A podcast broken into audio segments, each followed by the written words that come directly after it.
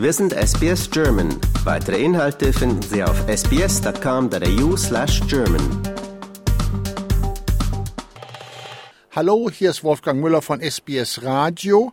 Ich spreche mit Dieter Hermann, dem Chefredakteur der Woche in Australien, der einzigen deutschsprachigen Zeitung in diesem Lande.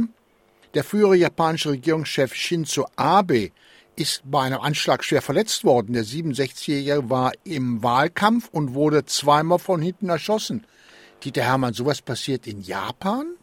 Ja, das ist eigentlich sehr unwahrscheinlich. Sowas passiert in Japan ausgesprochen selten, denn Japan hat wesentlich strengere Waffenrechte, Waffengesetze noch als Deutschland oder Australien, sowieso wesentlich strengere als die USA, das ist klar.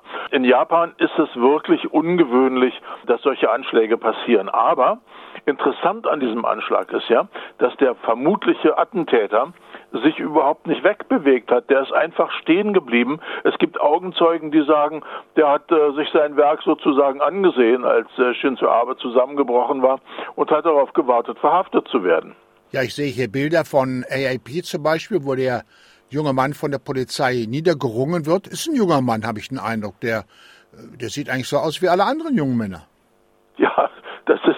Ist ja leider öfter so bei Attentätern, dass sie sich nicht abheben von anderen. Man weiß natürlich überhaupt keinen Grund. Abe war schon eine ganz spezielle Figur äh, in, der, in der Weltpolitik und auch in der japanischen Politik. Der ist ja in eine Politikerfamilie hineingeboren worden. Der Vater war Politiker, die Mutter war Politikerin.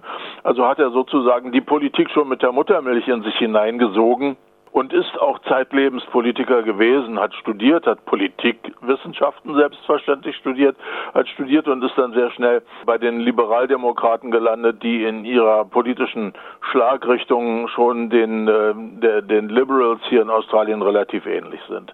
Und ähm, da hat er wirklich schnell Karriere gemacht. Er war ja lange Ministerpräsident, also Regierungschef von Japan, nämlich von 2012 bis 2020. Das ist die längste Amtszeit, die ein Ministerpräsident in Japan jemals hatte.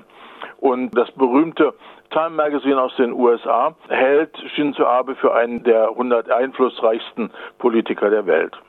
Er ist hier an die Macht gekommen, da ging es der japanischen Wirtschaft sehr schlecht. 2008, die Krise hat ja Japan auch hart getroffen. Und er hat ja eine Wirtschaftspolitik entwickelt, Abenomics hieß das ja.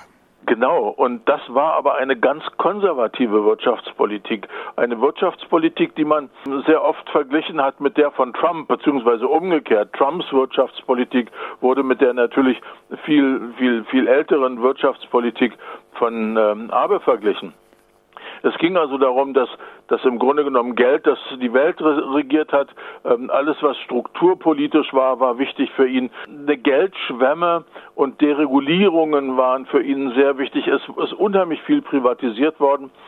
Er hat also auf eigentlich Teufel komm raus versucht, alles so konservativ wie, wie möglich zu handhaben und einfach alles so wirtschaftspolitisch betont wie möglich. Im Übrigen auch bei der Energiepolitik war er ausgesprochen konservativ. Er war erklärter Kernkraftbefürworter. Nach der Nuklearkatastrophe von Fukushima wollte er möglichst schnell die 50 abgeschalteten Kernkraftwerke wieder in Betrieb nehmen.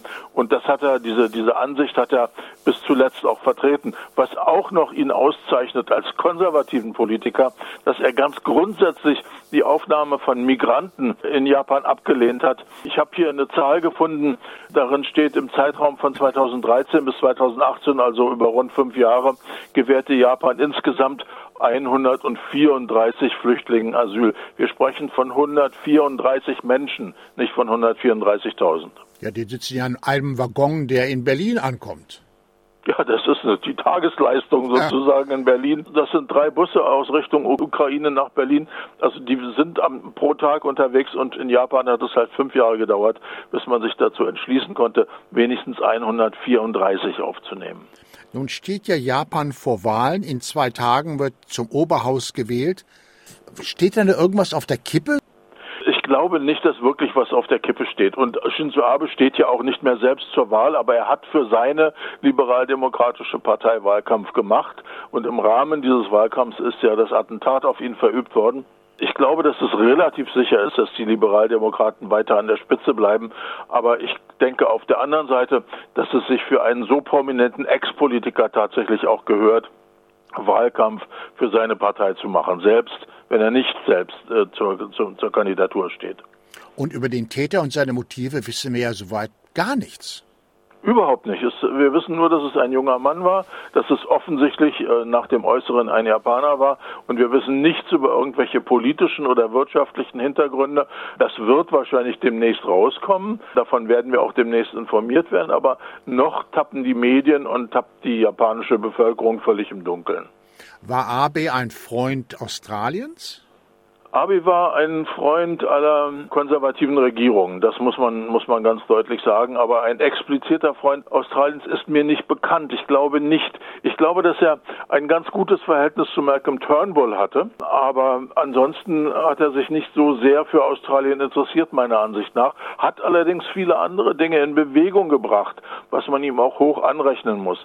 Zu Zeiten von Barack Obama als Präsident der USA haben sie gegenseitige Besuche vereinbart. Obama ist nach Hiroshima geflogen, um dort zu bekunden, dass so etwas nie wieder vorkommen darf wie der Atombombenabwurf über Hiroshima. Und im Gegenzug ist Shinzo Abe nach Pearl Harbor in Hawaii geflogen, wo er die japanische Luftflotte nahezu die gesamte amerikanische Flotte zerstört hat. Das waren so, so Annäherungsversuche und so ja, so deutliche Friedenszeichen, die man von ihm eigentlich gar nicht erwartet hatte. Ja, dann wollen wir hoffen, dass er dieses Attentat überlebt, denn momentan kämpft er noch um sein Leben, aber so wie es in den Nachrichten zu hören ist, ist er hart dran.